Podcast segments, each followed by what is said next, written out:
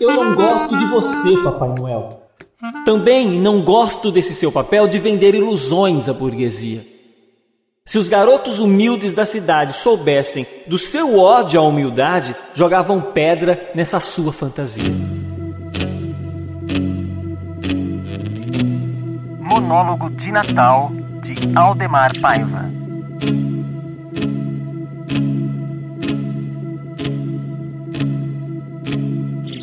Você talvez nem se recorde mais. Cresci depressa, me tornei rapaz, sem esquecer, no entanto, o que passou. Fiz-lhe um bilhete pedindo um presente e a noite inteira eu esperei contente. Chegou o sol e você não chegou.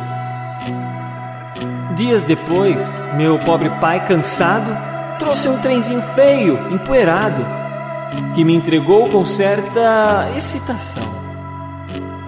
Fechou os olhos e balbuciou: É para você, Papai Noel mandou. E se esquivou, contendo a emoção.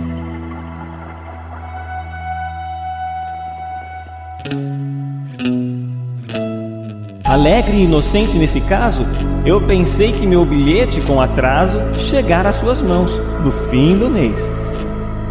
Limpei o trem, dei cordas. Ele partiu dando muitas voltas. Meu pai me sorriu e me abraçou pela última vez. O resto eu só pude compreender quando cresci e comecei a ver todas as coisas com realidade. Meu pai chegou um dia e disse a seco: Onde é que está aquele seu brinquedo? Eu vou trocar por outro na cidade. Dei-lhe o trenzinho, quase a soluçar, e como quem não quer abandonar o mimo que nos deu quem nos quer bem, disse medroso: O senhor vai trocar ele? Eu não quero outro brinquedo, eu quero aquele. E por favor, não vá levar o meu trem. Meu pai calou-se, pelo rosto veio descendo um pranto que eu ainda creio, tanto e tão santo, só Jesus chorou.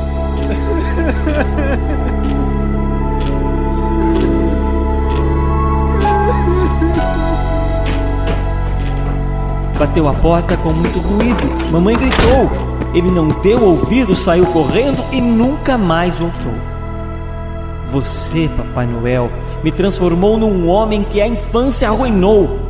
Sem pai, sem brinquedos Afinal dos seus presentes, não há sequer um que sobre para a riqueza do menino pobre que sonha o ano inteiro com o Natal.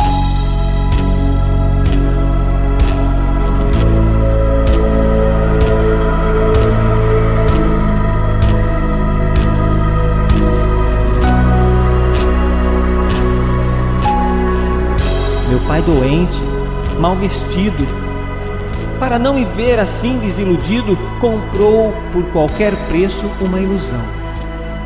E num gesto nobre, humano e decisivo, foi longe para trazer-me um lenitivo, roubando o trem do filho do patrão.